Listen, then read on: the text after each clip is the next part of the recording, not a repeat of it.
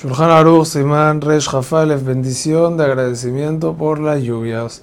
Saif Alef enseña a Shulchan Aruch un lugar en el que había preocupación por falta de lluvia, había sequía y comenzó a llover. Se bendice a Hashem a partir que las gotas que caen salpican agua y se encuentran con las gotas que vienen bajando, o sea, bastante lluvia.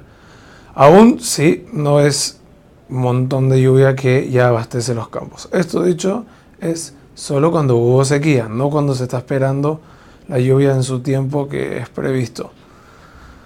Hoy en día no bendecimos esta bendición porque nuestros lugares normalmente son abastecidos por lluvia siempre. Baruch Hashem. Hazak u Baruch.